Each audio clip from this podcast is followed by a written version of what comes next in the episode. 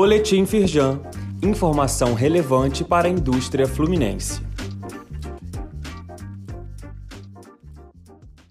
Edição de sexta-feira, 26 de maio. Firjan Senai inaugura laboratório de alta tecnologia para a construção civil em Três Rios. O espaço vai atender a todo o Brasil e será o primeiro no estado do Rio de Janeiro com análise e ensaios técnicos em câmara acústica, que permite que os testes sejam feitos através de protótipos para serem aplicados na obra antes de ela começar. Empresários e autoridades públicas estiveram na cerimônia de inauguração do Laboratório de Materiais e Sistemas Construtivos. Leia mais no site da Firjan.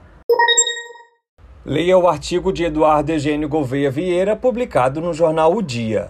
O presidente da Firjan destaca a necessidade de medidas para o aumento da produtividade da indústria e a retomada da economia.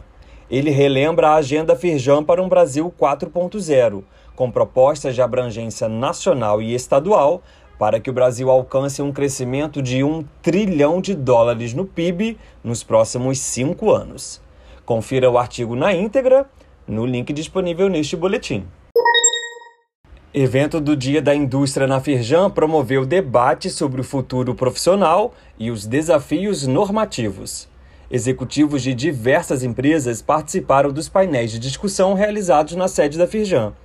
Um deles foi Marco Saltini, diretor de Relações Institucionais e Sustentabilidade da Volkswagen Caminhões e Ônibus e vice-presidente da Firjan Sirge. O evento reuniu cerca de 250 empresários. Leia mais sobre o evento no site da Firjan.